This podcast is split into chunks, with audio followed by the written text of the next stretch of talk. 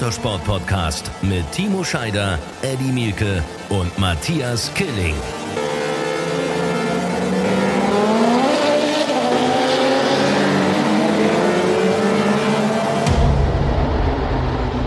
Run Racing, der Motorsport-Podcast. Euch allen ein ganz, ganz herzliches Willkommen. Wir sind wieder da.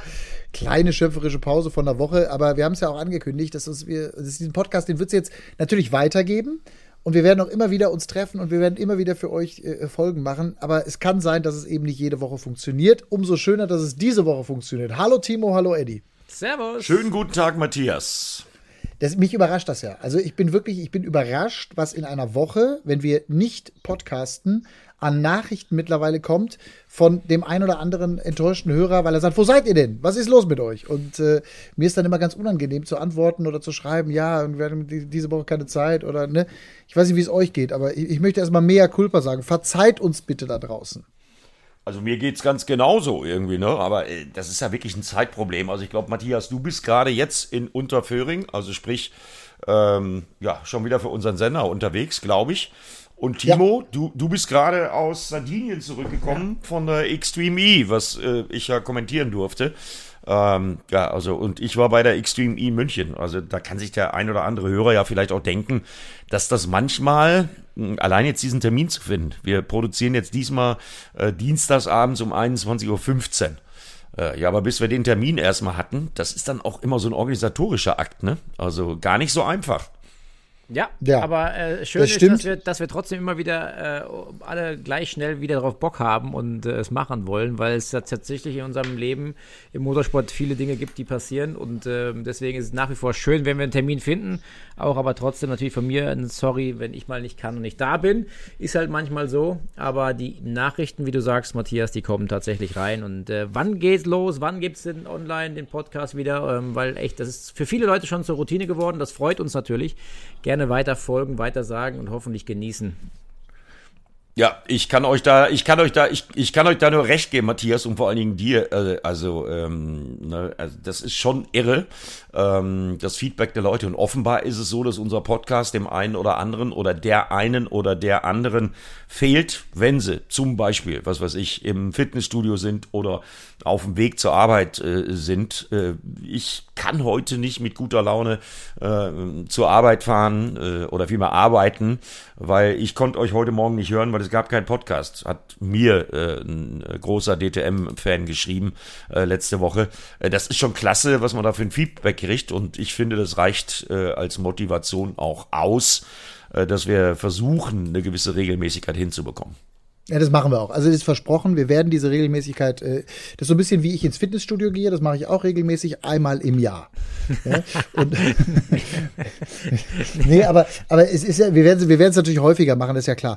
Aber äh, wie gesagt, also wirklich mega Culpa von uns allen, ähm, wenn das jetzt nicht bis Weihnachten, sag ich mal, oder bis die äh, auch die Formel E dann wieder losgeht, wo wir ja dann auch alle wieder aktiver mit am Start sein werden, aber trotzdem, was heißt aktiver? Timo, du bist ja aktiv. Ich meine, Extreme E das war ja mal ein geiles Wochenende, oder? Hardcore-Wochenende. Also, wie der Eddie gerade schon gesagt hat, ähm, bin ich äh, heute Nacht erst äh, ohne Gepäck nach Hause gekommen, weil das äh, bei, dem, bei der Connection äh, in Amsterdam irgendwo liegen geblieben ist. Also, ich war heute Nacht irgendwie so um kurz nach eins zu Hause. Habt ihr seit äh, zehn Tagen jetzt endlich mal wieder Zeit mit der Familie verbracht heute und äh, habe äh, mich zurückgehalten äh, in Sachen E-Mails und äh, Dinge nacharbeiten. Von daher, ähm, ja, kann ich sagen, es war eine ereignisreiche Woche bei der Extreme E. Ich weiß nicht, mit was für Thema wollen wir denn eigentlich anfangen zu quatschen? Sollen, sollen wir da anfangen oder also, was habt ihr für Themen heute? Ja, lass uns mit Extreme E ruhig anfangen, weil es ist das naheliegendste, weil ich habe es ja übertragen. Aber jetzt sagen wir mal im Ernst, wie kommst du denn, wenn du von Sardinien zum Bodensee musst, wo du ja zu Hause jetzt in deinem Büro sitzt, wie ich sehe, was machst du denn dann in Amsterdam? Ja, das Problem ist, was, dass, war das denn für eine, was war das denn für eine Flugverbindung? Zürich-Cagliari ist der Direktflug gewesen, auf dem Hinflug mit der, der Swiss und äh, zurück ging es leider nur mit der KLM zu diesem Tageszeit, zu, der, zu dem Tag Sonntag, äh, Montag, sorry, sorry, gestern. Äh, und der war leider dann über Amsterdam mit eineinhalb Stunden Aufenthalt dann wieder zurück nach Zürich und dann mit dem Auto zurück zum Bodensee. War eine super Verbindung, ich bin also quasi zweimal über mich drüber geflogen, ohne dass ich äh, wirklich zu Hause war. Aber okay, ist halt so und äh, ja, irgendwie muss ich ja heimkommen, ne? Ja, ja gut, stimmt. also äh, Haupt, Hauptsache du bist da. Ist mir übrigens noch nie passiert, Gepäck liegen geblieben. Hatte ich noch nie. Nee. Äh, das ein, ein, ein, nee. Koffer, also, das, ist mein Horror. Jedes Mal, wenn ich, jedes, jedes Mal am Kofferband ein Horror, aber bisher ja. immer gekommen. Ja, ist ein komisches Gefühl, kann ich dir sagen. Auf jeden Fall, wenn da irgendwie so 200 Gepäckstücke kommen und es werden immer weniger und dann fängt dieses Band, was ja den Koffer auf das Gepäckband tra transportiert, hört auf zum Laufen und du denkst, hm, ob das wohl nochmal anfängt zu laufen, weil bei den Koffern war meiner noch nicht dabei. Scheiße. Und du wartest und wartest und dann werden es so 50 Koffer, 30 Koffer und dann stehen noch 10 Leute da, die haben auch noch keinen Koffer und dann denkst du dir, ich laufe schon mal los zu Lost and Found. Und das habe ich dann auch gemacht, dass mhm. ich da wenigstens da in der Schlange äh, der Erste war. Äh, und in der Tat konnte man mit sofort sagen, ja, ihr Koffer ist beim Umsteigen ähm, ja, liegen geblieben in Amsterdam. Komischerweise, wir hatten äh, eine Stunde 20 Aufenthalt, also von einem zu anderen Flug. Von daher komisch, dass es nicht geklappt hat. Aber die transportieren das jetzt hinterher normalerweise. Ich hoffe es mal. Ähm, sollte dann hoffentlich morgen, übermorgen spätestens bei mir zu Hause ankommen. Der nackte Horror, kann ich euch sagen. Äh, der nackte Horror, lasst uns doch kurz beim Gepäck bleiben. Ihr kennt ja mich mit meinem Gepäck und mir ist das schon zweimal passiert. und stellt euch vor, ihr kommt bei irgendeinem Rennen, völlig scheißegal, in welcher Rennserie, mit mir zusammen an im Hotel und mein Gepäck ist nicht da. Ihr könnt euch ja vorstellen, was dann los ist. Ja, du fliegst also, wieder heim? Du, ja, du, du, fliegst wieder heim. Eddie, Eddie, du bist ja, du bist ja, du bist ja die, Eddie, du bist die Style-Maschine von Run Racing. Ja. ja? Wenn ich ja, mir vorstelle, du, du drei Tage in einem T-Shirt, aber mein lieber Freund, also der, ja. Gut, also so, jetzt sportlich, Racing. Sportlich Extreme E. Erzählt mir alles, ich weiß gar nichts. Du weißt gar Wie willst du jetzt sagen, du hast nicht geguckt? Nee, ich habe nicht geguckt. Ich bin, also, ihr wisst, ich gucke wirklich viel und ich bemühe mich viel, viel zu gucken, aber ich konnte, ich konnte einfach nicht. Es war, ich hatte wirklich, ich musste dringend, ich habe wirklich, ich musste Flaschen wegbringen. musste ja. Flaschen wegbringen. Nein, ich konnte, ich konnte einfach nicht. Ich hatte keine Zeit. Ich wirklich, ich, wenn ich jetzt böse wäre, wenn ich böse wäre, würde ich sagen, ach, deswegen war die Quote so schlecht. Nein, war Spaß. Wie war denn die Quote? Weiß ich Weiß doch nicht, keine Ahnung. Ich, ich meine, wir müssen ja ehrlich die sein. Quote, die Quote, Stream E die, Pro 7 Max wird jetzt keine Millionen haben, wahrscheinlich. Was? Ich gucke nein, mal. Nein, mal die, die, die, Quote war zufriedenstellend. Äh, irgendetwas knapp Wann über war denn die Übertragung? Wann war denn die Übertragung? 16, 16 Uhr. 16 am, Uhr war die Übertragung. Am was? Am Montag? Am Sonntag. Am Sonntag. Sonntag. Ja, wir ja, klar, übertragen jetzt auch Sinn. schon nur für Killing montags, klar. ja, ist, eine völlig, ist, eine, ist, eine völlig, ist, eine, ist eine völlig neue Regel, weil es gibt ja jetzt Sonntags Frühstücksfernsehen. Wir fahren jetzt Sonntagsrennen. Machen wir, ja, wir jetzt ganz eine, neu. Sonntag, ich habe Sonntag Frühstücksfernsehen gemacht, wir hatten auch eine Kackquote, aber das ist auch, ist auch ist ein Versuch. Also wir hatten, es war auch, sonst macht das Ding irgendwie, was weiß ich, 15, 16, 17 Prozent Marktanteil, wir hatten sechs. Das ja, ich bin ehrlich, ich habe auch nicht geguckt Sonntagmorgen, weil ich habe mich auf Xtreme E vorbereitet. So, Sehr ähm, Football, wann war denn das? Wie viel Uhr? 16 Uhr, 16 bis 18 Uhr. Run Racing Extreme. Ach, das ist doch gut. 1,0, 1,0, 1,4. Echt? Naja, besser okay. als nix. Wow. Ja, also, ja, also, auf jeden Fall für das passt, glaube ich, oder? Fürs Gesamtempfinden von der ich, Serie. Ich, ich sag jetzt mal was, ich sag jetzt mal 40, was ganz 40.000 in der Zielgruppe. Ja, ja. erzähl. Äh, ich sage jetzt mal was ganz Böses zu dem Thema, äh, was ja auch wieder so ein bisschen für die deutsche Medienlandschaft äh, ja, ein Bilderbuchbeispiel ist. Ich habe noch nie in meinem Leben in irgendeinem Magazin, und ihr wisst, ich lese alles, Kicker wegen Fußball, äh, Tageszeitung, aber was war in der Bildzeitung? Äh, gestern Morgen beim Frühstück beim Italiener äh, der Horrorüberschlag äh, von Stefan Saraser ah, bei einer Bildzeitung. Ohne Scheiß. Ohne Scheiß. Wow. Also die Extreme Geil. E in der Bildzeitung. Ich glaube, nach dem DTM-Finale Norrisring war so ein, so ein, so ein Mini, äh, so ein Mini-Hinweis rechts ohne Foto. Jetzt hier schön unten fett direkt unter Geil. irgendeiner Diskussion um äh, Kollege Kimmich, ob er sich jetzt nur impfen lässt oder nicht. Stefan Saraser mit seinem Überschlag, zwei Fotos und die Extreme wow. E war in der Bildzeitung. Da kann man mal sehen, Aber wie das teilweise funktioniert. Ja, aber, aber man muss auch fairerweise dazu sagen, Norrisring, DTM, äh, Bildzeitung, relativ große Vorberichterstattung haben sie gemacht. Gab es also doch große Artikel. Dass dann Maxi Götz Meister geworden ist, war in der Tat, ja. habe ich auch geguckt, äh, war dann eher die kleine Meldung. Aber das ist ja immer so oder oft so. Das haben wir in der Formel E auch genauso erlebt. Ja, äh, da ist, wird auch relativ noch relativ wenig berichtet. Wenn dann aber irgendein Crash ist oder sonst, dann wird es natürlich dann richtig groß. Warum? Weil natürlich die breite Masse diese Sensation, Stichwort der Autounfall, ich gucke mal hin, ja, ja. Das, das, das, das zieht halt leider, leider einfach besser als die reine sportliche Geschichte. Ja, das ja ist mir aber zu, aber, ist, ist, aber die Wahrheit. Ist, ist, mir, ist mir aber äh, echt äh, zuwider. Was ist denn jetzt los? Äh, achso, da hat mich jemand angerufen. Ähm, ist mir aber echt zuwider, weil ich habe das ja in meinen Motorradjahren ein paar Mal erlebt, dass dann zum Beispiel, wenn Stefan Bradl und Sandro Cortese Weltmeister geworden sind, dann stand nix äh, in den Tageszeitungen, sage ich jetzt mal. Äh, aber wenn dann äh, Marco Simoncelli oder äh, Louis Salom oder Shoya Tomizawa gestorben sind äh, bei der Ausübung ihres Sports, äh, da war das dann fett drin in der Zeitung. Und ja. äh, das ist sowas, was mir, was mir immer sauer aufstößt. Und ich hätte es auch schöner gefunden, es wäre in einem anderen Kontext äh, über die Extreme E berichtet worden. Ähm, als jetzt dann diesen, diesen ja wirklich schlimm aussehenden äh, Überschlag mehrfach von Stefan Sarrazin mit einem total demolierten Auto. Ähm, da ja. hätten sie wenigstens mal dazu schreiben können, wenigstens eins wissen wir jetzt, dass die Autos sicher sind. äh, also, ja, aber das, äh, das, ändern, das wissen Eddie. wir nach dem ab. Das, das ja, Thema das ähm, Sex, Drugs und Rock'n'Roll, äh, deswegen funktioniert eine Bildzeitung so super, weil halt da einfach solche Dramen eben auch ziemlich gut und deutlich gezeigt werden. Und äh, deswegen halten die Gaffer auf der Autobahn beim Unfall an und nicht bei einem äh, irgendwie normalen, weiß nicht was. Ähm, ist einfach so, so ist ja, die Gesellschaft leider Gottes. Genau. Aber ähm, muss ja schon sagen, trotzdem ja wenigstens drüber geschrieben worden. Und ja, Matthias, du hast tatsächlich was verpasst.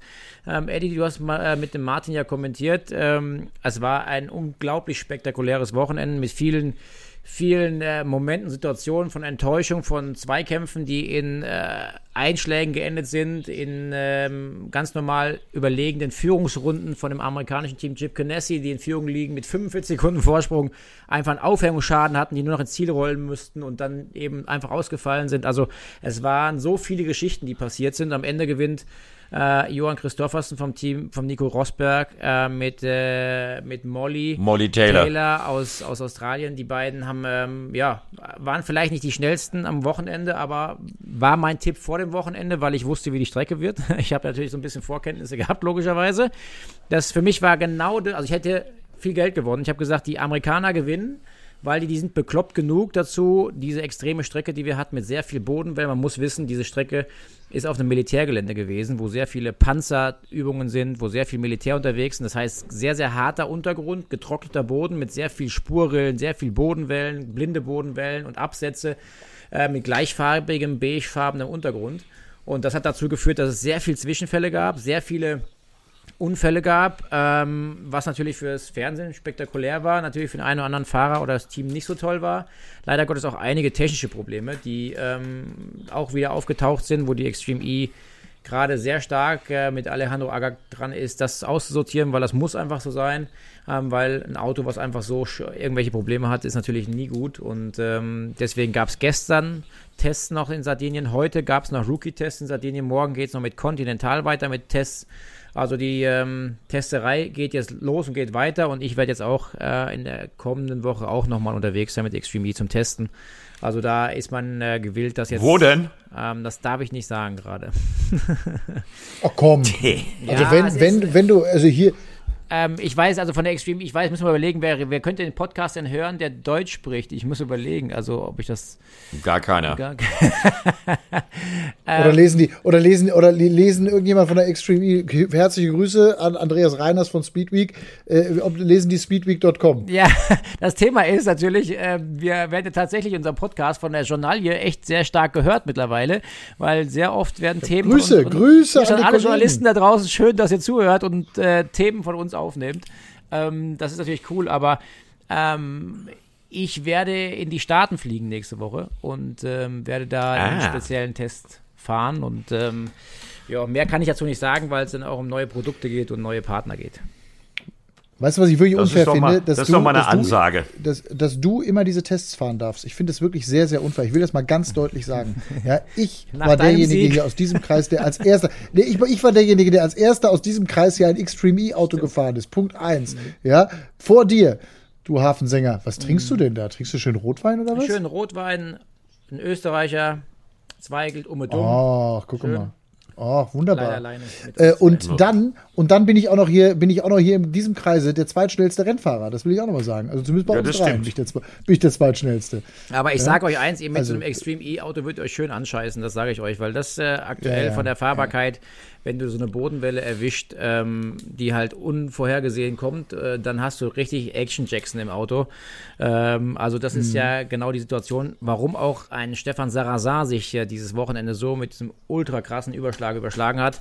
Er hat äh, auf. Du musst das Ding. Was passiert denn da? Erklär das mal. Was passiert denn da? Mhm. Musst du das. Entschuldigung, wenn ich unterbreche, aber musst ja. du das Ding dann abfangen? Oder was ja, kannst du da als Fahrer machen? Genau ich meine, du bist ja erstmal bist ja also das Thema ist, momentan ähm, ist das Auto vom Gefühl her ähm, unterdämpft. Das heißt, ähm, wenn das Auto eine Bodenwelle sieht, die Vorderachse geht durch die Bodenwelle, aber die Hinterachse schlägt quasi durch sozusagen. Das heißt, die geht auf Block und dann der Effekt von dem Durchschlagen in die entgegengesetzte Richtung vom Ausfedern des Autos ist so heftig und dass die so unvorhergesehen dann manchmal kommt, kannst du als Fahrer teilweise gar nichts machen. Deswegen gibt es auch diese spektakulären Bilder mit der Hinterachse einen Meter, zwei Meter in der Luft, äh, die, die Nase am Boden äh, des Autos, aber die Hinterachse ist irgendwo in der Luft. Und solange du ganz gerade bist, ist alles einigermaßen okay. Aber solange, sobald du ein bisschen Querbeschleunigung in irgendeiner Form über diese Bodenwelle hast, spuckt das Auto, diese Bodenwelle, äh, diese Bodenwelle spuckt das Auto so brutal aus, dass dann du einfach machtlos bist. Und das ist einem Stefan Sarrazin, der hat bei dem Trackwalk natürlich gewusst. Und er ist schon ein paar Mal über diese eine Welle gefahren. Eine unglaublich tiefe Bodenwelle,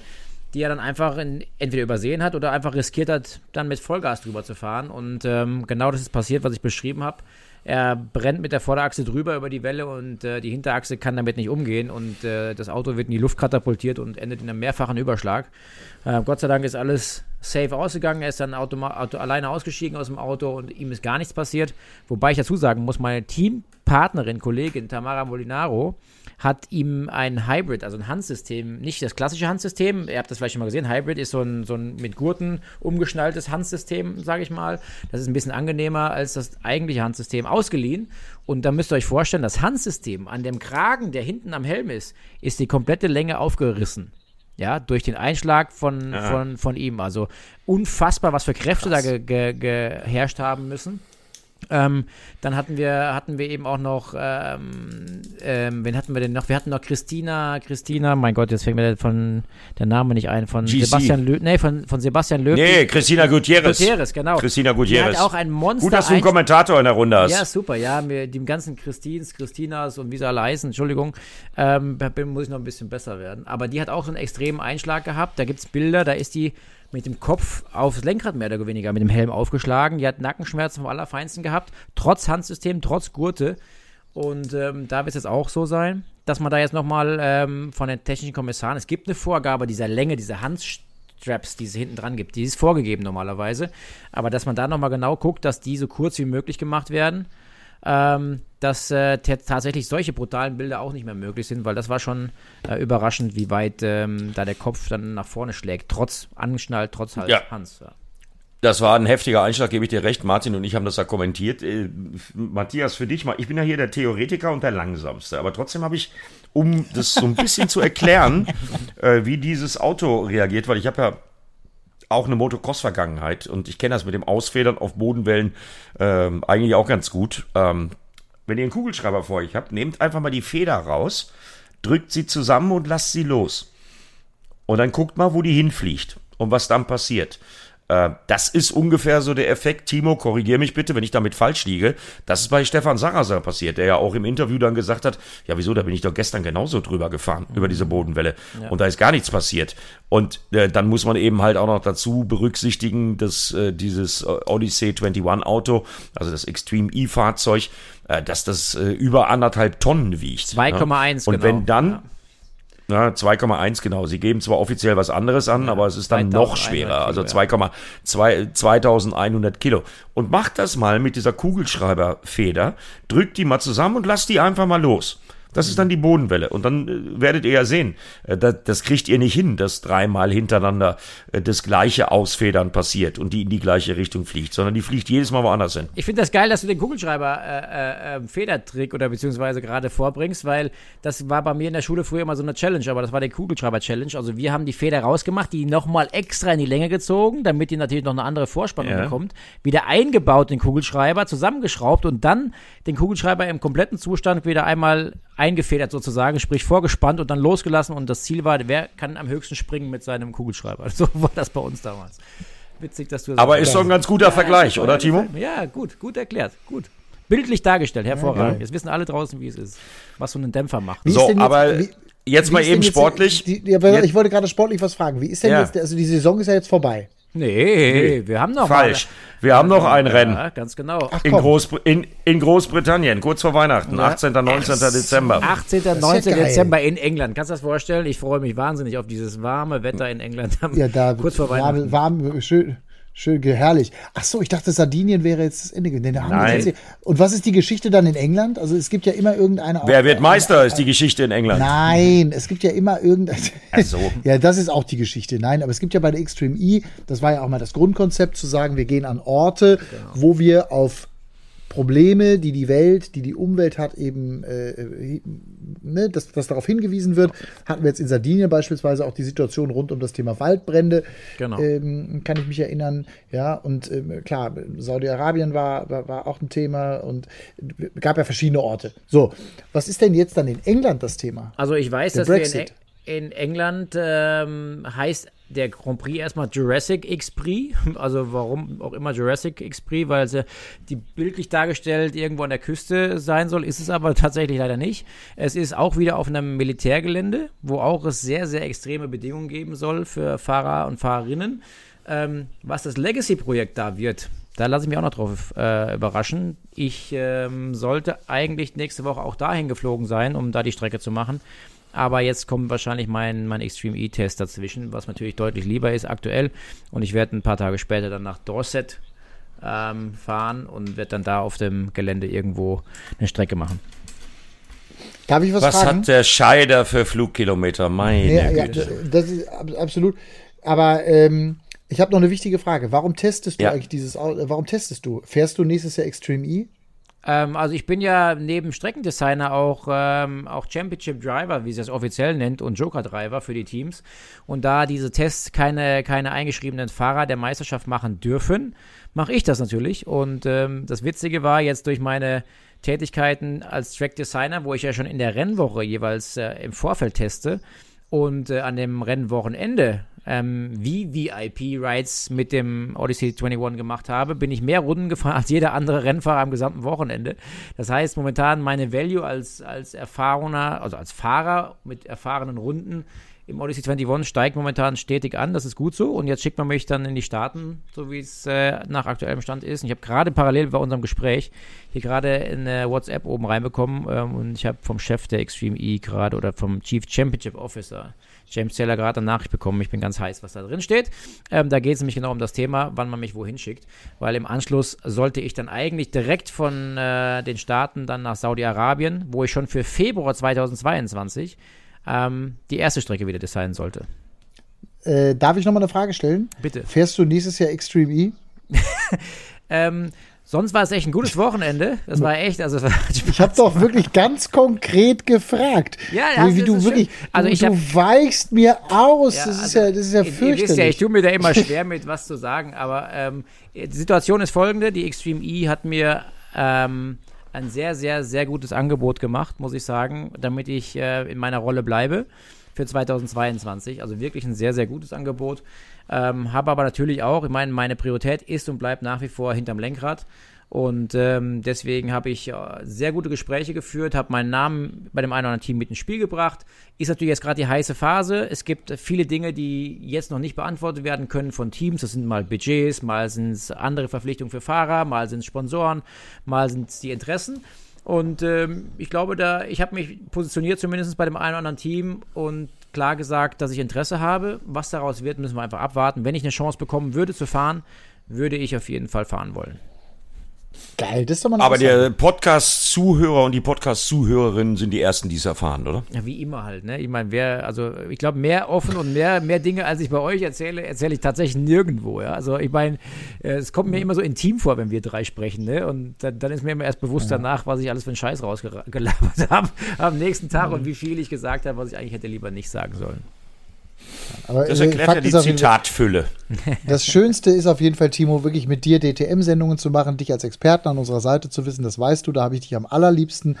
Aber ähm, dass du als Racer und als Rennfahrer natürlich ähm, ins Auto willst, das ist, glaube ich, mehr als verständlich. Und ähm, da haben wir auch wirklich allergrößten Respekt. Und ich habe natürlich auch durch meine Erfahrung am Norrisring und auch in Spielberg mittlerweile auch verstanden, was es bedeutet, in einem solchen Auto zu sitzen. Und ich habe ja auch große Ambitionen und äh, habe auch schon mit mehreren Teams jetzt gesprochen und habe mein Interesse bekundet. Und Thomas Biermeier, Thomas Biermeier von Abt, der muss ja nur noch entscheiden, wenn, wenn Müller Rast oder Müller Killing oder Killing Rast oder äh, ich habe gerade ich habe ich habe gerade eine ich habe gerade eine ganz ganz schlechte Verbindung. Äh, äh, ich höre euch gerade nicht.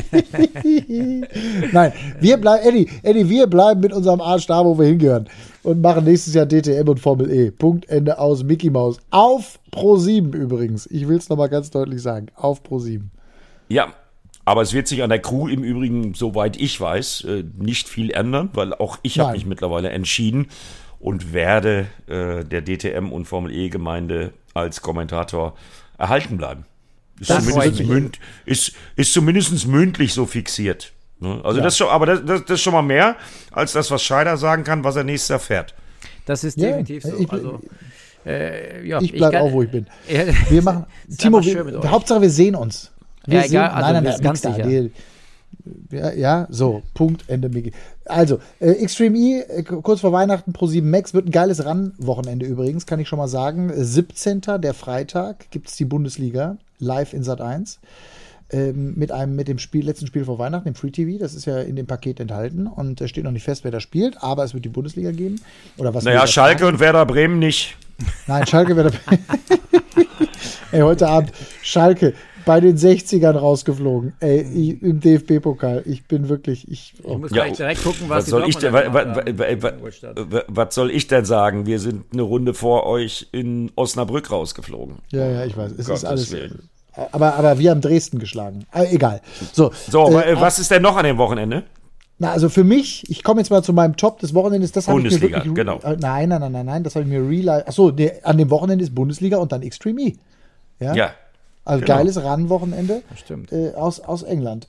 Nee, an, an, diesem Wochenende, also mich, ich, ich bin wirklich ganz klar bei einem 22-jährigen Eddie und jetzt bin ich mal derjenige, der vor dir anfängt mit der MotoGP. Mal, das wirklich das absolute Top des Wochenendes. Ähm, das ist natürlich der neue MotoGP-Weltmeister. Ich weiß nicht, wie, also, wo gehst du denn gerade hin? Aufs Klo oder was? Ja, das ist ganz dunkel. Der holt sich jetzt eine Flasche Wein. Sehr ja, schön. aber du kannst doch nicht äh, von deinem Mikrofon weggehen. Ich habe auch gerade gedacht, wie macht das mit dem Mikro wohl, ob das so ein langes Kabel hat? Ey. Also machen Leute, äh, also Eddie ist jetzt, Eddie ist jetzt weg. Wir haben gerade noch versucht, mit Eddie zu sprechen, aber Eddie hat jetzt einfach mal sein Mikrofon verlassen und einfach hat einfach weitergelabert.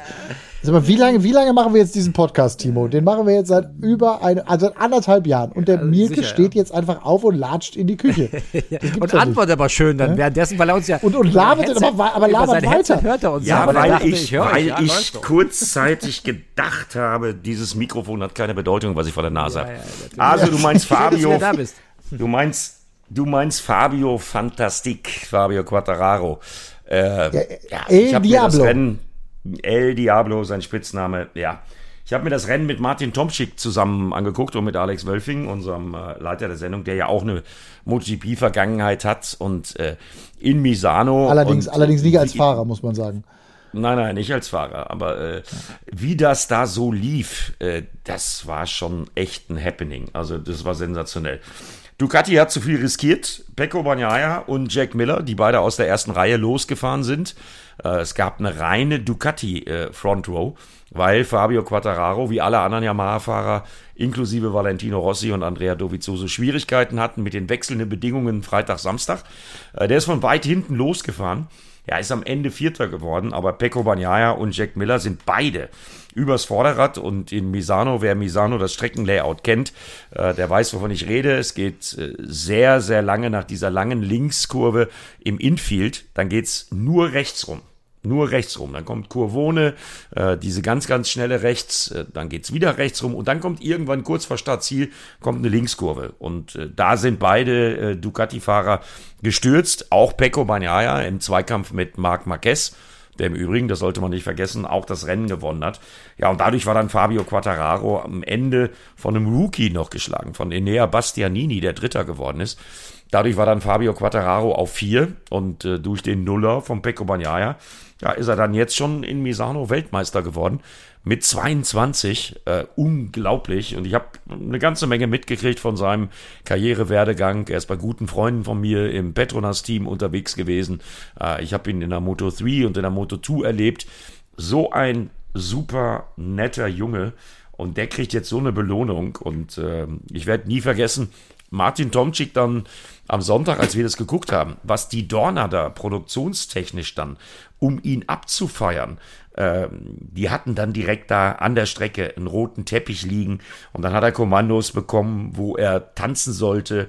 Dann hat er Kommandos bekommen, was er machen sollte, wie er reagieren sollte. Und dann hat er so mit Nebel in so einem Glaskasten, hat er seinen äh, mit Gold dekorierten Weltmeisterhelm äh, aus so einer Vitrine rausgeholt. Äh, also das war von der Inszenierung her alleine, äh, kriege ich jetzt noch Gänsehaut, wenn ich dran denke. Ich glaube, ich habe es mir schon dreimal angeguckt. Und Martin Tomczyk ist völlig durchgedreht und war völlig begeistert und sagte nur, das ist mal eine Fernsehproduktion. Also was die da sich haben einfallen lassen, das ist mal amtlich. Ja, und das war amtlich. Und er ist ein würdiger Weltmeister auf jeden Fall und äh, freut mich total. Und ein geiler Typ, also hast du gesagt, schon oder, Eddie? gesprochen, also, was die Bild immer. Eddie, du hast gesagt, was? das ist ein cooler Typ, ja. hast du gesagt. Sei ein super cooler Typ auch. Also Fabio, du hast ja richtig gesagt, cooler Typ. Äh, einfach richtig, nicht richtig gut. Geiler Typ. Also er hat es auch Nein. als menschlich mehr als verdient, richtig oder? Guter, richtig guter Junge, äh, richtig, richtig guter Junge, äh, der einen auch nicht vergisst und äh, der überhaupt gar keine Starallüren hat. Und äh, das sieht man auch so ein bisschen an den ganzen Posts, die dann jetzt auf Instagram und so eingegangen sind, wer ihm da alles äh, gratuliert hat. Also selbst die hohe Politik aus Frankreich, äh, Kollege Macron, mhm. äh, war dann auch am Start mit einem Instagram-Post okay. für Fabio Fantastique, weil ja, äh, für die Franzosen ist das natürlich auch was ganz Besonderes, weil das ist der erste französische MotoGP-Weltmeister. Hatten die noch nie.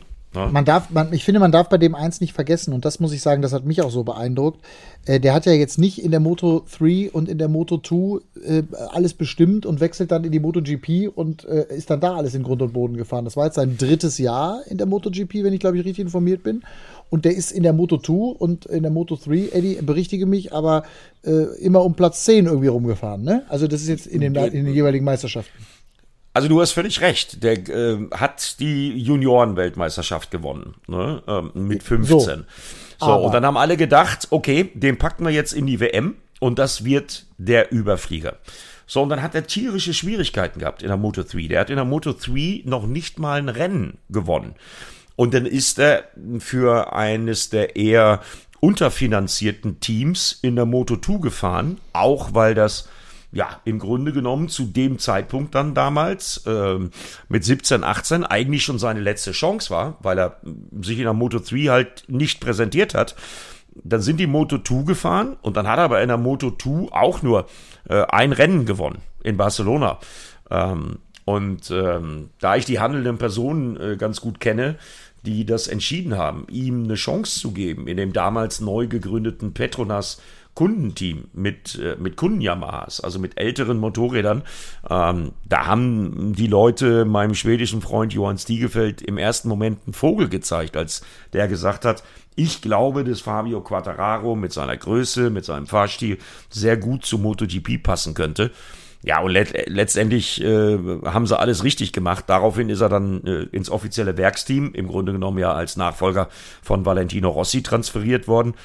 Ja, und wie er den Titel eingefahren hat in dieser Saison. Ich sage dafür ein Beispiel, was für mich prägend war, äh, weil der Red Bull Ring äh, in Österreich ist eine absolute Ducati-Strecke, weil die Ducati hat natürlich bei der Beschleunigung und auch beim Topspeed klare Vorteile im Vergleich zu der Yamaha. Und ähm, da ist Fabio Quattararo unter anderem aufs Podest gefahren, hat extrem an sich gearbeitet, hat aus den Fehlern des letzten Jahres gelernt, äh, aus der letzten Saison, hat da mit einem Mentaltrainer gearbeitet und ähnlichen Dingen und äh, hat das einfach super, auch jetzt wieder am letzten Wochenende in Misano. Ich meine, der war nirgendwo in den ganzen Trainings. Aufgrund der Schwierigkeiten der Yamaha-Fahrer bei leicht abtrocknender Strecke. Äh, der, der war nirgendwo. Ne? Der war 15. glaube ich, nach dem Qualifying. Und ja, am Ende ist er aber Vierter geworden, ist vor allen Dingen sitzen geblieben, hat ums Podest mitgekämpft. Und äh, so wird man Weltmeister. Und äh, er ist ein würdiger Weltmeister und auch wirklich äh, ja, eine Freude, überhaupt schon mal ihn kennengelernt zu haben und Zeit mit ihm verbracht zu haben. Der wird das auch so schnell nicht vergessen. Ähm, ja, und äh, da freue ich mich jetzt schon. Da freue ich mich jetzt schon auf äh, in zwei Wochen. Äh, da fliege ich nämlich nach Valencia, genau. Ja, ja du, du, machst, du ziehst es durch, das finde ich gut. Ähm, was ich so geil finde. Ist mein Urlaub. Ist, ja, ist gut, ist mega. Was ich so geil finde, ist, ähm, und wir haben es ja oder im Motorsport oft auch erlebt, dass Leute sozusagen auch so, so, so einen Weltmeistertitel über Jahre aufgebaut haben. Ja, dass sie also immer stetig besser geworden sind, von Jahr zu Jahr und irgendwann um so eine WM kämpfen. Das gab es im Motorradrennsport oft, das ist in der Formel 1 oft und so weiter. Bei ihm, der war ja im ersten MotoGP-Jahr Fünfter in der Gesamtwertung. Ich habe da noch mal ein bisschen nachgelesen. Und im zweiten MotoGP-Jahr, also letztes Jahr, ist er Achter gewesen in der Gesamtwertung. So. Ja. Und jetzt ist er vor dem letzten Rennen beziehungsweise vor, ja, vor dem letzten Rennen in Valencia. Ja, die haben ja noch zwei. Die sind noch zwei, in Portimao. Stimmt. Portimao ja, ist ja auch noch. In Portimao. Ja. Ey, das stimmt, ja. Portimao ist ja auch noch. So, ist er jetzt Weltmeister. Also ich finde, auch das muss man mal sehen, wie diese, diese Karriereentwicklung, und nehmen wir mal nur diese drei Jahre MotoGP, äh, wie das jetzt gelaufen ist. Das ist natürlich für den überragend. Also ein, bin ich richtig, wenn ich sage, das ist ein, ein Überraschungsweltmeister? Das ist, äh, also jetzt nee. nicht, mein, oder, ist, oder ist er immer, weil die Ergebnisse, Eddie, die Ergebnisse der letzten Jahre, natürlich ist er immer vorne mal mitgefahren, aber er hat letztes Jahr drei Siege gehabt und in seinem ersten Jahr keinen einzigen. Deswegen habe ich das ja so betont, dass er, also in seinem ersten Jahr ist er halt auch mit einem sehr alten Kundenmotorrad gefahren, was klare Nachteile hatte, technischer Art im Vergleich ja, zu den aber WM, aber sorry, aber, aber trotzdem ne? WM Fünfter geworden. So, WM Fünfter. Ja, ja, genau. So, letztes Jahr ist er WM Achter geworden, weil da haben sich einige Fehler bei ihm eingeschlichen gehabt. Er hat den Speed schon gehabt, dazu gab es technische Probleme auch.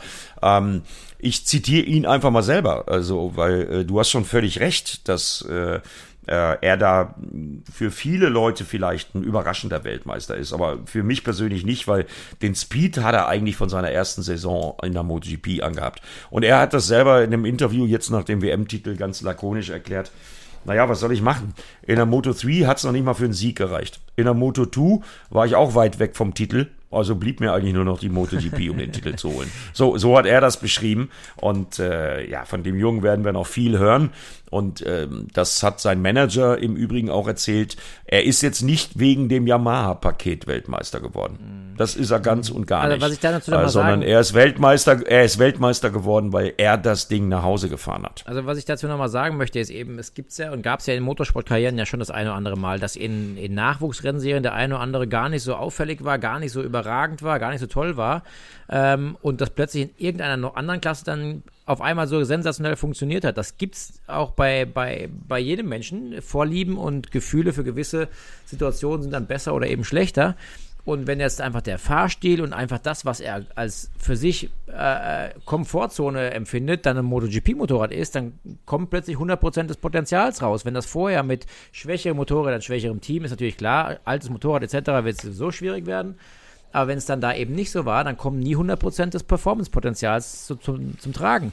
Und das gab es im Automobilsport schon mehrfach. Guck dir mal Tom Lütti an, ist auch Weltmeister, Moto 2 geworden, MotoGP sich ultra schwer getan hat. Nee, Mot 125er ist er Weltmeister geworden, der Tom. Und das, Entschuldige, dass ich dich korrigiere. Ja, was ist der aber Moto, ist er Vize-Weltmeister mal geworden in Moto 2? Moto 3, aber ja, ja genau. genau. Aber ist auch relativ gut gewesen in den kleinen Klassen und MotoGP war ja erst wahnsinnig enttäuschend. Also jeder hat gedacht, der Junge, der Schweizer, vielleicht kann der ja mal so ein bisschen.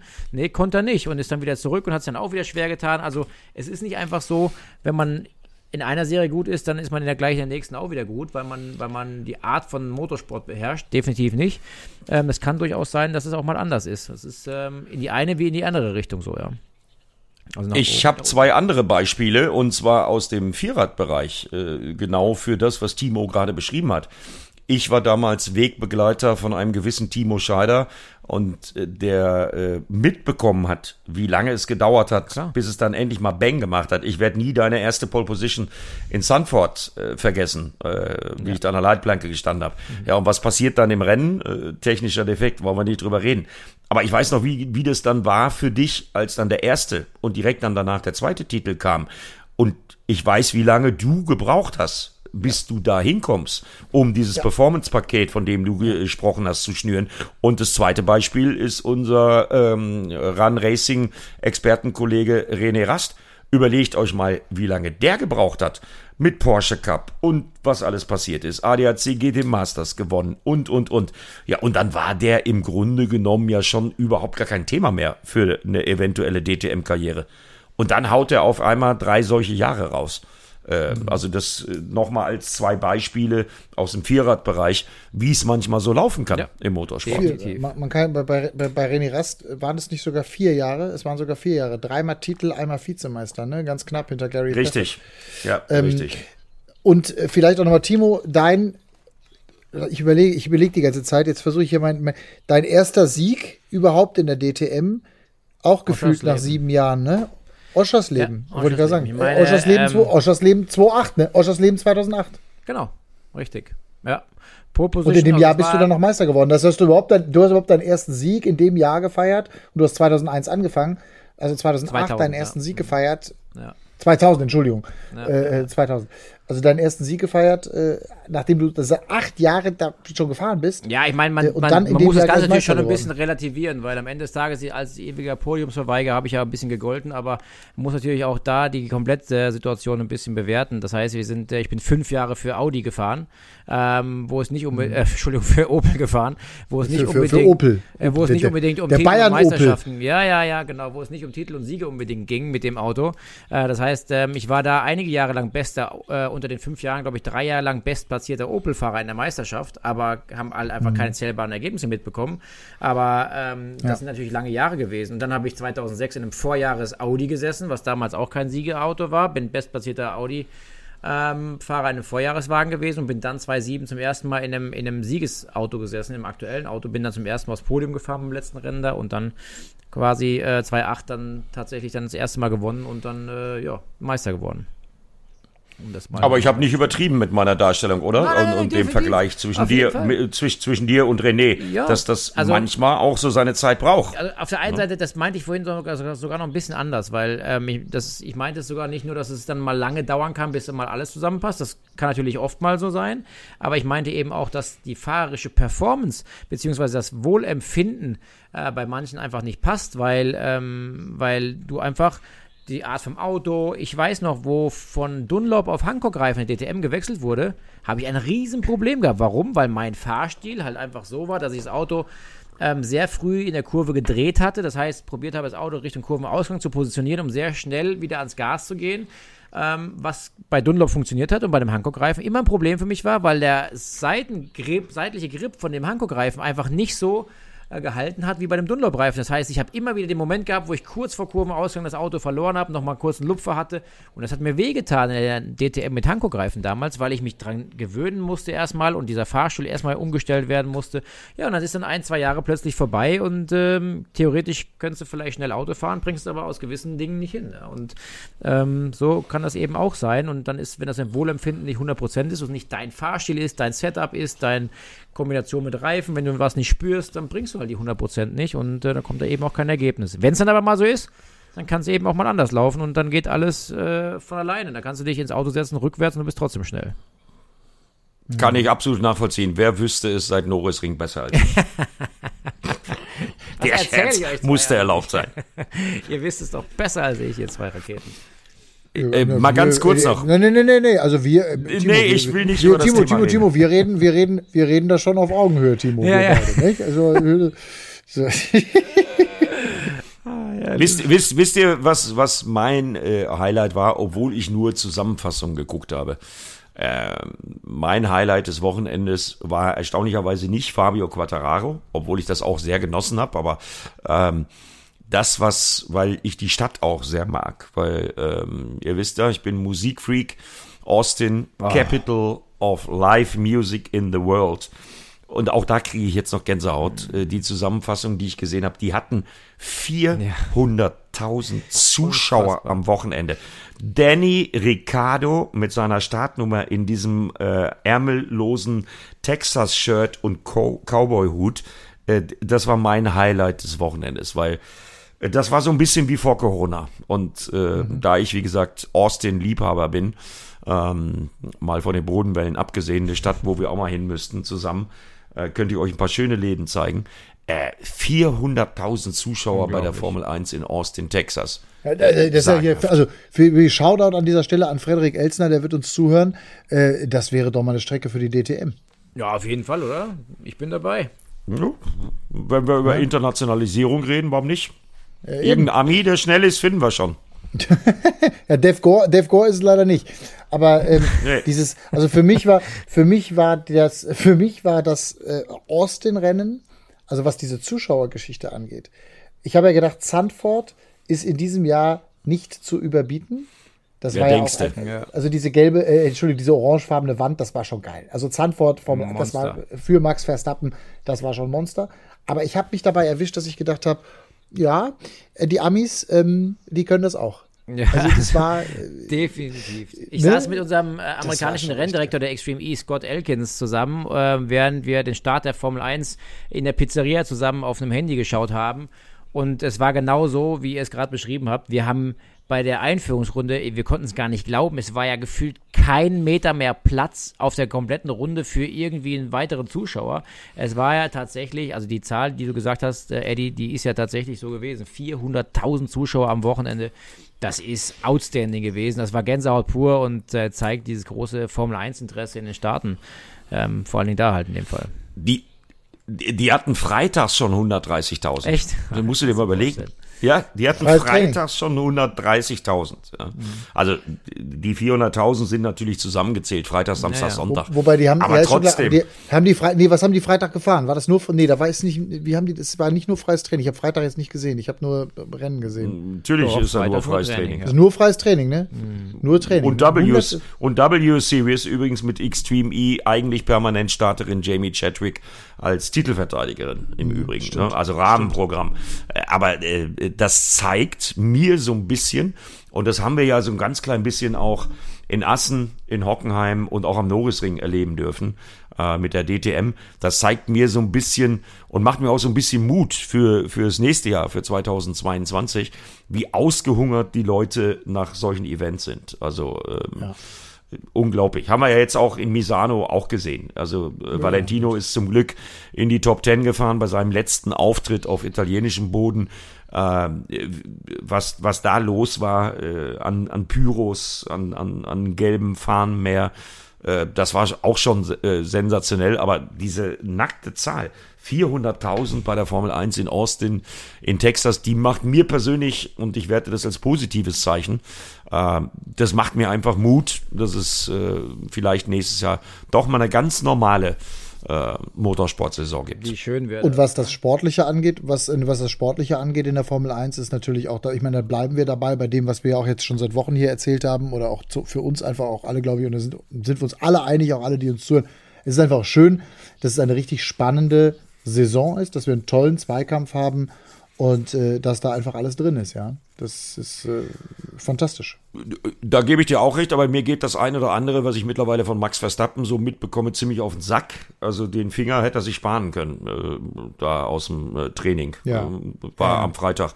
Also den hätte er sich sparen können. Da hat es im Internet ja dann auch gleich direkt Kommentare zugegeben. Aber ich glaube, gut, dass trotz aller Erfahrung bei Lewis Hamilton, trotz äh, der Professionalität bei, bei äh, Red Bull, äh, da liegen jetzt äh, dann irgendwann dann doch auch mal so ein ganz klein bisschen die Nerven blank. Äh, da geht's ans Eingemachte. Aber das hat mir ehrlich gesagt nicht so gut gefallen. Äh, trotzdem ist es natürlich geil, dass das so spannend ist. Ne? Ja, Und ja finde ich auch. Wenn die Hammer Time von Lewis Hamilton nicht reicht, um Max Verstappen zu schlagen, ja, dann wird's schwierig. Also Finger hin oder her. Was dieser junge Kerl da in der Formel 1 leistet, äh, auch für eine Entwicklung nimmt und jetzt wirklich mittlerweile mehr als auf Augenhöhe mit dem siebenfachen Weltmeister ist. Das ist schon, das ist schon krass. Und ich, ich bin ja dann immer so ein bisschen auch der Patriot und ich denke dann an Michael Schumacher und äh, den siebenfachen Weltmeister und dann denke ich auch so, ah, irgendwie bin ich dann auch sogar ganz froh. Also ich finde es auch cool, irgendwie, wenn Max Verstappen Weltmeister wird. Alleine damit äh, Hamilton äh, Schumi nicht überholt. Das ist so, da, vielleicht ist es auch ein bisschen äh, zu patriotisch gedacht, so, aber das ist so, so in mir drin einfach. Da denke ich so, ach ja, ich glaube, der Hamilton irgendwann wird er noch sein, wird er, er wird zum achtmal Weltmeister, ja. Aber ich finde es ganz cool, wenn es dieses Jahr noch nicht ist. Ich lege mich da fest, ich glaube, der wird nicht Weltmeister dieses Jahr. Also ich glaube, Verstappen wird Weltmeister. Ja, ja glaube glaub ich, glaub ich, mittlerweile. Glaube ich, mit, ja. glaub ich mittlerweile auch. Ja, ähm, das ist natürlich dann auch ein Geschenk für die Promoter der Formel 1, äh, weil äh, ja, wenn man Lewis Hamilton so ein bisschen verfolgt hat, äh, der wird dann nochmal doppelt akribisch arbeiten im nächsten Jahr und dann geht dieser Zweikampf weiter. Das ist ja für die Formel 1 echt ein Geschenk. Ja, aber es wurde aber auch mal Zeit, auch ne? viel, ne? Ich meine, viel, ja, Hamilton, es wurde absolut so Zeit Jahre nach der ganzen Monotonie. Ja. Boah, das darf ja. schon nochmal ein anderer sein, um da ein bisschen Würze reinzubringen und wie du sagst gerade oder wie ihr sagt, Stinkefinger hin oder her, ist, ist äh, vielleicht nicht äh, die, die richtige Art und Weise, aber mir ist lieber, da sind zwei, die sich ähm, zeigen, wer hier der Chef im Ring ist, als wenn das so, so Weicheier im Kreis fahren und die sich alle lieb haben und weiß nicht was. Also jeder seine Meinung sagen. Da habe ich in der DTM schon immer für plädiert, ähm, mit, mit Niveau, aber trotzdem klaren Worten ähm, seine Meinung vertreten. Ich glaube, das gefällt uns allen besser, als irgendwelche Geschichten zu erzählen. Also von daher, ich denke, der Max. Hab, hab geht manchmal übers Limit hinaus. Ähm, das ist äh, vielleicht auch manchmal nicht. Aber richtig. Louis auch. Louis auch. Und äh, am Ende des Tages können wir uns alle unsere eigene Meinung ma machen, was wir gut und was wir schlecht finden. Aber mir ist es deutlich interessanter und lieber so anzuschauen als alles andere. Und ich finde, und das haben wir in der DTM in diesem Jahr auch erlebt, äh, äh, wie du richtig sagst, wenn da so ein bisschen Würze drin ist, wenn da so ein bisschen Feuer drin ist, das macht einfach zum Zuschauen, für uns übrigens auch zum Berichten deutlich mehr Spaß. Ich meine, wir haben ja in der DTM, das vielleicht auch nochmal zum Abschluss ähm, dieses Podcasts, äh, da können wir auch nochmal vielleicht zwei, drei Worte zu verlieren. Wir haben ja nur wirklich gerade mit dem Wochenende da am Norrisring auch seit unserem letzten Podcast äh, auch nochmal mit weiteren Reaktionen und Entwicklungen, ist natürlich jetzt alles auch schon wieder ein paar Wochen her, aber ähm, also ich habe es so lieber, wenn es richtig brennt, als wenn das irgendwie so eine langweilige Nummer ist und äh, genau. ne? am Ende, am Ende haben sie alle lieb. Also das ist am Ende, ich bin ja immer wieder bei den Showponys und dem großen Zirkus, der da um die Welt reist oder, oder durch Europa reist in dem Fall. Und das macht großen Spaß, äh, das irgendwie zu erleben. Am Ende ist es übrigens Sport, am Ende ist es Unterhaltung. Und das hat auch die DTM in diesem Jahr in wirklich beeindruckender Art und Weise gezeigt. Ich hätte mir zwischendurch sogar noch ein bisschen mehr vorher gewünscht, aber das, was am Schluss dann passiert ist, eben mit all den Verwicklungen und auch der letzten Chance von Kelvin van der Linde, die er halt noch versucht hat für sich zu nutzen, das, also, das ist mir so ein bisschen lieber, als wenn es alles nur total langweilig zu Ende geht. Ja, wir, wir wollen ja nicht vergessen, auf welcher Basis wir im Winter angefangen haben, über die DTM zu sprechen. Also das wollen wir ja nicht vergessen. Ich wiederhole nochmal meinen Satz von vor ein paar Monaten. Ich hätte letzten November nicht dran geglaubt, dass wir 20 permanente Autos am Start haben in der DTM. So, und dann haben wir eine DTM-Saison erlebt, äh, bei der es dann zu dem Showdown am Norrisring kommt, wo noch drei Mann vor dem letzten Rennen Meister werden können. So, und das ist Racing. Okay, dann gab es Teamorder, die Motorsport-Romantiker wie Matthias Killing, äh, die das nicht gut fanden. Da gehört ja auch Gerhard Berger zu, wie wir mittlerweile gelesen haben. Ähm, ja, das ist halt so. Da kann man aber an den Stellschrauben vielleicht arbeiten.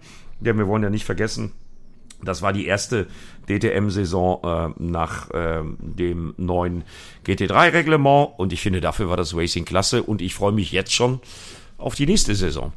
Also und wo startet ich sie? Ich habe da nichts zu beanstanden. Wo startet diese nächste Saison? Ich freue wirklich, das ist für mich ein, ein Traum, ein Traum, der in Erfüllung geht, auf der für mich absoluten Lieblingsstrecke in Portimao. Das ist, ich finde das so geil, dass wir, also, dass ich, eine Strecke, die ich bisher nur aus dem Fernsehen kenne, aus, zuletzt Formel 1, MotoGP natürlich, dass wir nach Portimao kommen. Ich finde das so toll, dass wir von dort berichten dürfen. Und ich bin echt gespannt, wie die DTM-Autos dann auf der Strecke performen werden. Naja, ich glaube, dass die Strecke, egal mit welchem Auto, ziemlich sensationell ist. Ähm, das äh, wird mit Sicherheit gut. Timo hat gerade schon mal seinen Kalender genau, angeguckt, ob er, äh, ob, ob, er Portimao überhaupt kann. Äh, hast nämlich auf die Wand geguckt, genau. Das ist so, so weit, so, so weit bin ich, so weit bin ich noch gar nicht, äh, dass ich so einen Kalender schon habe, weil ich mache sowieso alles nur noch mit Bleistift. Portimao ist geil. Aus marketingtechnischer Sicht muss ich aber einen kleinen Kritikpunkt anfügen ich weiß nicht, ob das bei allen Wünschen nach Internationalität so schlau ist, das erste DTM-Rennen nach so einer langen Pause. Ich glaube, es sind jetzt noch irgendwie 180 Tage oder so, bis es soweit ist. Saison startet ja auch wieder relativ spät. Äh, ob das dann so geil ist, weil ich wüsste nicht, wo wir auf die Schnelle noch einen portugiesischen Fahrer für die DTM herkriegen, weil Antonio Felix da Costa hat ein anderes Programm und andere Sorgen. Ähm, ich glaube nicht, dass wir da ein riesen Zuschauererlebnis haben werden. Aber ich gebe dir recht, Matthias, ist natürlich eine Traumgegend. Ich habe ganz in der Nähe schon mal zwei Jahre gewohnt mit 18. Ich kenne mich da gut aus.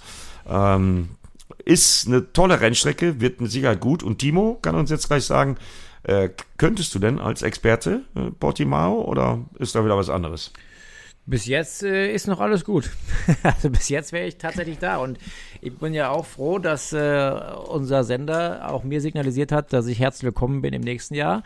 Und ähm, ich, äh, wenn ich denn Zeit habe, kommen darf, wann auch immer es mir passt äh, im Kalender. Von daher bin ich da sehr dankbar für dieses Angebot und ähm, äh, jetzt warten wir noch mal ein paar Wochen, ein paar Monate, hoffentlich nicht, aber Wochen, äh, bis sich alles ein bisschen sortiert hat. Dann weiß ich mein Programm und dann weiß ich genau, wo ich kann und wo ich nicht kann und freue mich natürlich dann mit euch wieder dabei zu sein auf den Rennstrecken dieser Welt.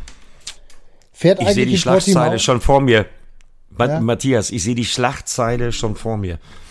Timo Scheider berichtet direkt aus dem GT3 DTM Rennauto. Beim ersten Rennen auf Pro 7. Ja, und wir schalten jede dritte Kurve zu ihm. Aber im Nö, warten wir mal ab, ganze Rennen. Das ganze Rennen. Genau. Mal gucken, mal gucken, was passiert. Ja, also ich sag dir, ich sag dir, wie es ist. Ähm, für mich natürlich ganz wichtig mit Blick auf Portimao und meine absolute Lieblingsstrecke. Und das ist wirklich für mich die allerwichtigste Frage, wo ich jeden Tag drüber nachdenke, ob äh, der, der M2 Cup da fahren wird und ob es die versprochene Wildcard gibt für den das Sieger unseres Rennens. Hatte ich auch im Kopf die ganze Zeit. Was ist damit eigentlich jetzt? Das war meine größte Frage von Ich habe damit nichts, ich habe damit nichts mehr zu tun, weil ich darf weder bei BMW noch bei Two Limit äh, noch bei irgendjemand anders, der damit zu tun hat, jemand anrufen nach meiner schmächlichen Niederlage. Außerdem müssen sich Sieger auch mal um was selbst kümmern. Nachdem ich mich ja. im Vorfeld des Norrisring-Rennens schon um alles gekümmert habe. Also das mache ich dann in dem Frage, glaube ich, selbst beantworten. Weil, weil, ganz klar angekündigt war das ja von Eddie Mielke, der ja tatsächlich alles in die Wege geleitet hat am Anfang. Also danke Eddie dafür. Das war ganz klar der Preis dieser Challenge war, der Sieger fährt bei einem Rennen mit.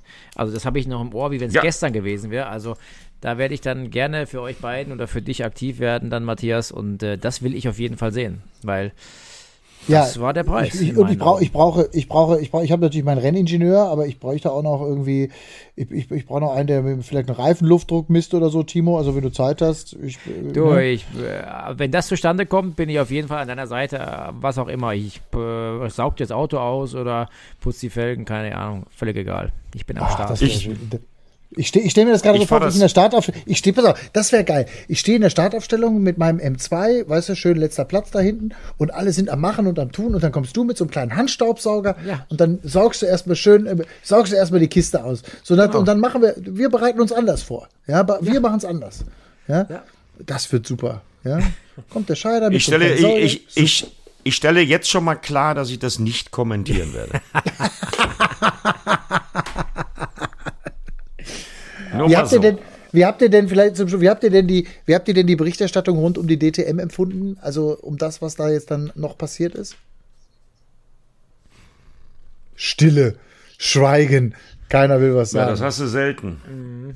Ja, oder also ja, kontro, kontro, kontrovers natürlich. Ich kann also ein oder andere, ich habe mal meine Meinung hier klar gesagt. Also wer da äh, und ich habe es im Kommentar mit Christian Danner ja an dem Tag auch 15 Minuten vor Rennende schon klar gesagt was passieren wird. Also wer darauf nicht vorbereitet war, ähm, der tut mir leid. Der ist äh, da fehl am Platz, weil es geht immer noch um so viel. Und äh, tut mir auch ein bisschen leid für Maximilian Götz, aber muss ich ganz ehrlich sagen, weil letztendlich nach allem, was passiert ist, ist er ein verdienter DTM-Champion. So, fertig. Ich persönlich fand, und das hat mir gut gefallen, ich fand die Reaktion auch mit ein bisschen Abstand von Kelvin van der Linde richtig gut.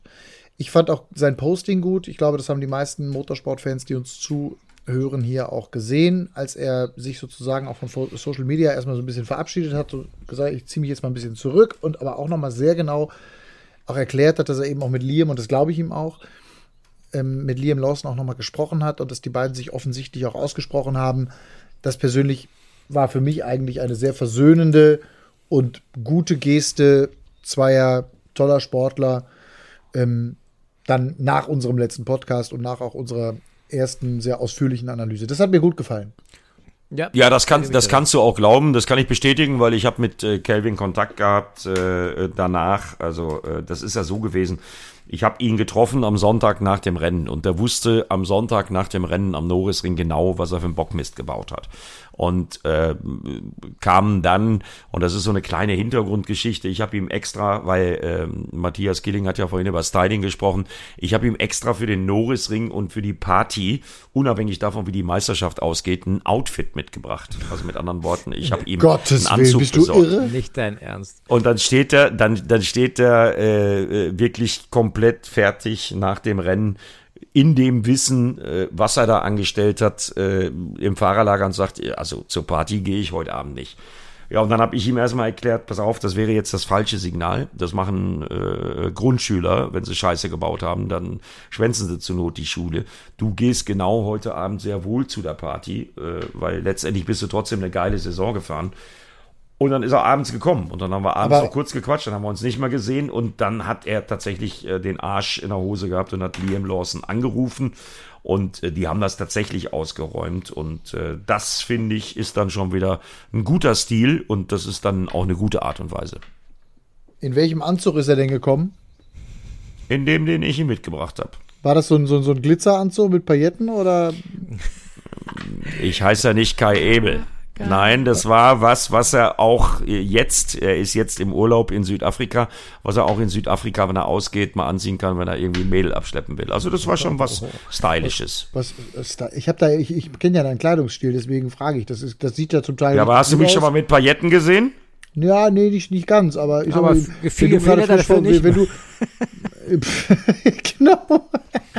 ihr, könnt, ihr könnt ja Kelvin fragen, er fand den Anzug gut und hatte den abends auf der Party an. Ja, das ich, muss unbedingt, ich muss ihn unbedingt fragen. Das ist, ach, herrlich. Jungs, ich vermisse herrlich. euch. Ich will sagen, wie es, ich muss sagen, wie es ist. Ich vermisse euch.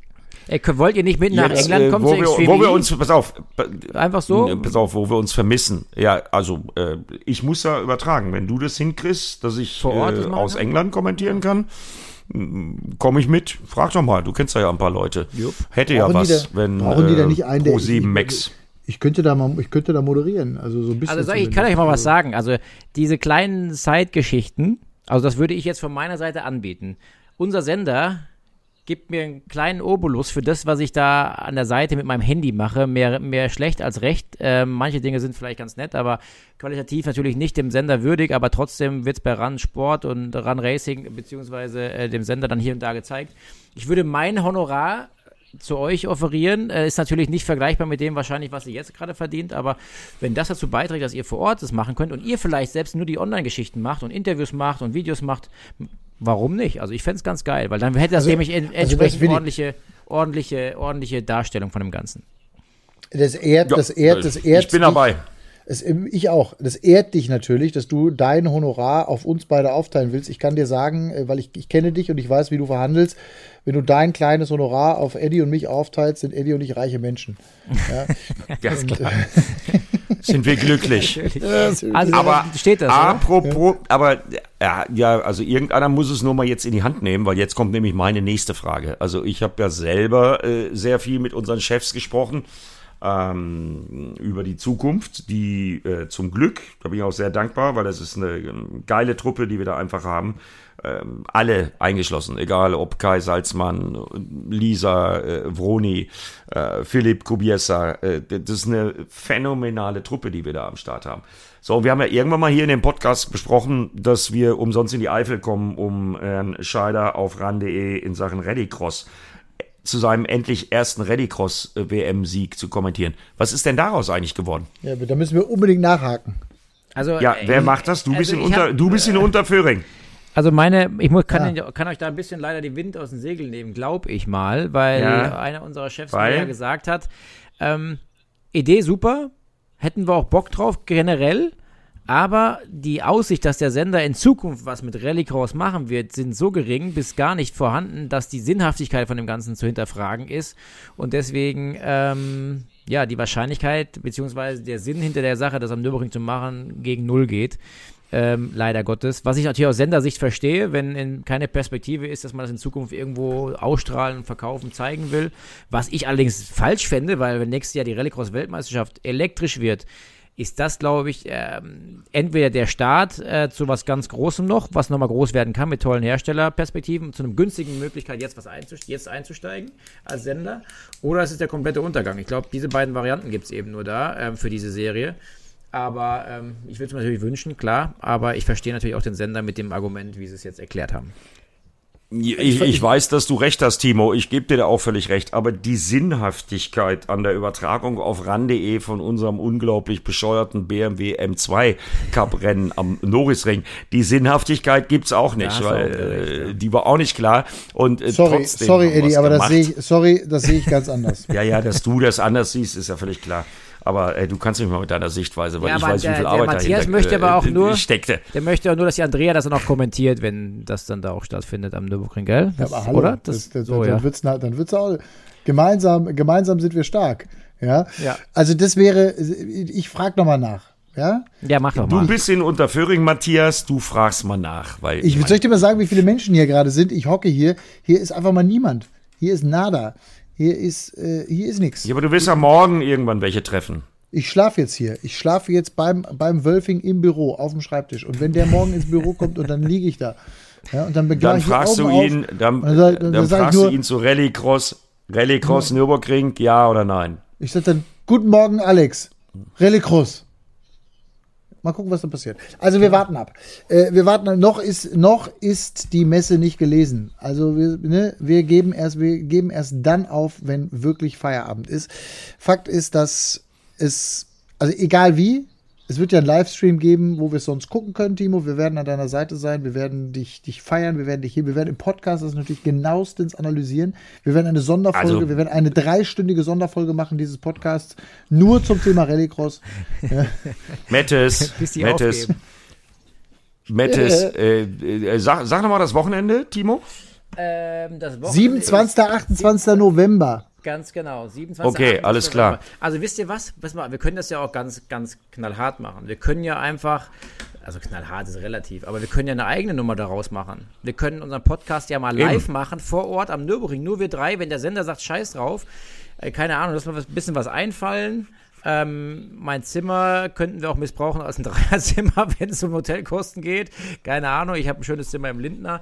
Ähm, oh, also, ich kenne ich kenn ein paar Leute in der Eifel. Ich lass uns doch mal drauf rumdenken, wenn der Sender Nein sagt. Vielleicht finden wir da eine Lösung. Einfach eine gute Zeit zusammen haben, irgendwas live produzieren, Instagram live irgendwas machen. Übers dann machen wir das dann genau. Also, weil ich ja? fahre auf jeden Fall Ende November in die Eifel. Definitiv. Yes. Äh, einfach, um es mir auch mal vor Ort anzugucken. Geil. Ich habe zwar schon mal, das weiß kein Mensch, in äh, Buxtehude mhm. äh, tatsächlich schon mal als Streckensprecher Rallycross gemacht. Ach, äh, am Estering äh, war ja früher eine große Nummer. Äh, und äh, das hat mir viel Spaß gemacht. So, und jetzt fährt mein Freund Timo Scheider da in der Rallycross-WM mit. Äh, ich weiß gar nicht, Entschuldigung, ob die am Nürburgring äh, überhaupt einen äh, Sprech Streckensprecher haben. Und ich bin gerade in Kontakt mit dem ja, Nürburgring, weil da geht es um Promotion und um, um Timo-Codes mit 20% Ticketnachlass etc. Also ich könnte mal nachfragen, ob da vielleicht ein Streckensprecher auch noch gesucht würde. Ja, das, äh, da hätte ich, da hätte ich, da hätte ich Bock drauf. Frag doch mal einer, der auch ein bisschen Auto fahren kann.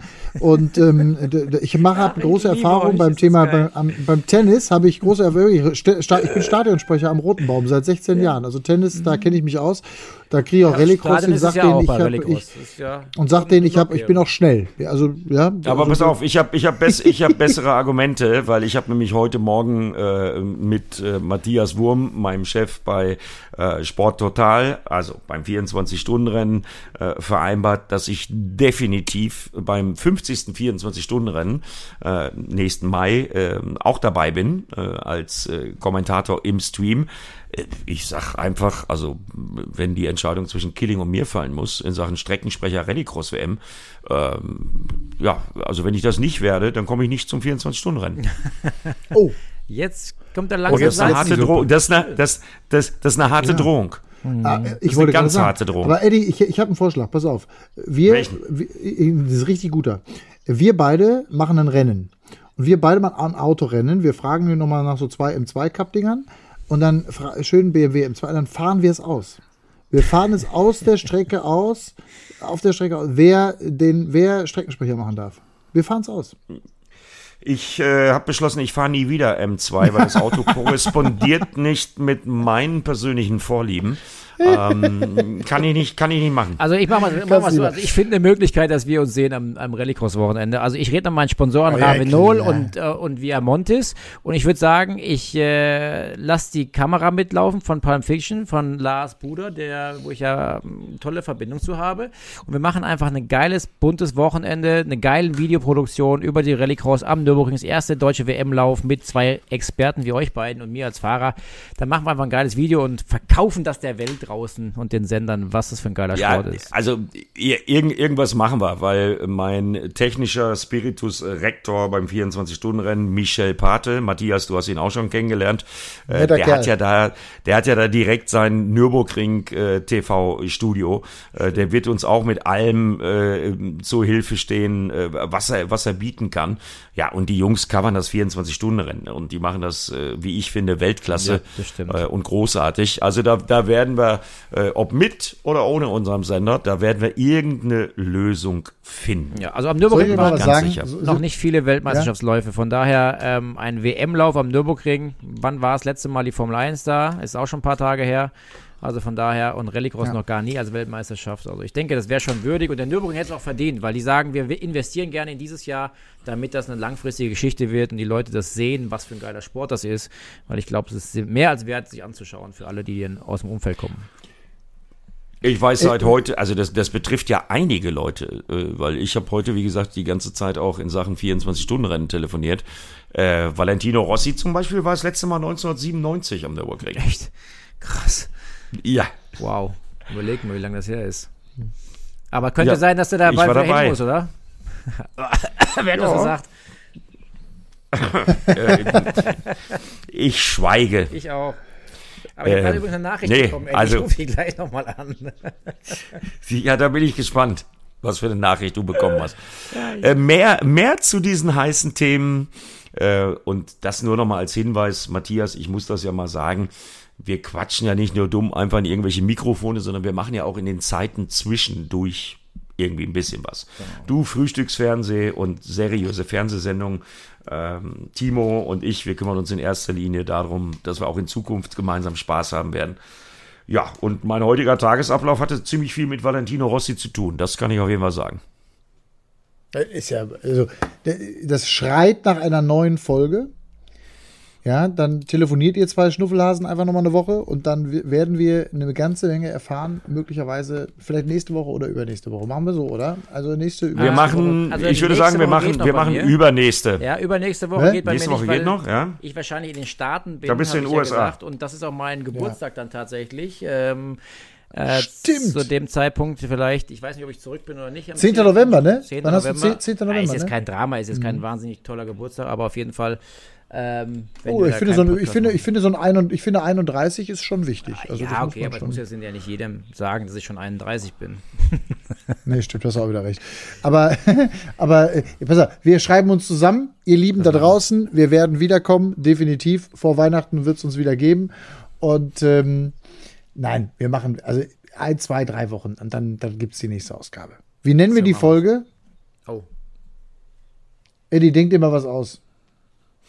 Boah. Sonst denke ich mir, sonst ja, oder kannst du mir per Mail schicken, sonst denke ich mir was aus.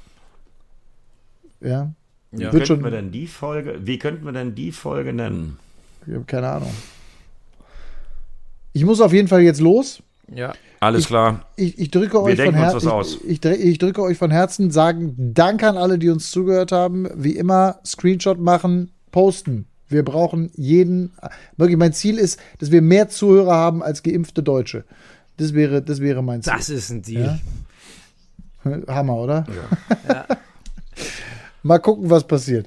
So, also Screenshot machen bei Instagram teilen. Gerne äh, was schicken. Eddie Mielke Official oder Ed Timo Scheider oder Ed Matthias Killing. Wir freuen uns auf eure Nachrichten und sagen danke fürs Zuhören bis heute. Macht's äh, äh, tschüss. Für heute. für heute bis bald, so wollte ich sagen. Tschüss, tschüss. Ciao. Run Racing, Ciao. der Motorsport-Podcast mit Timo Scheider, Eddie Mielke und Matthias Killing.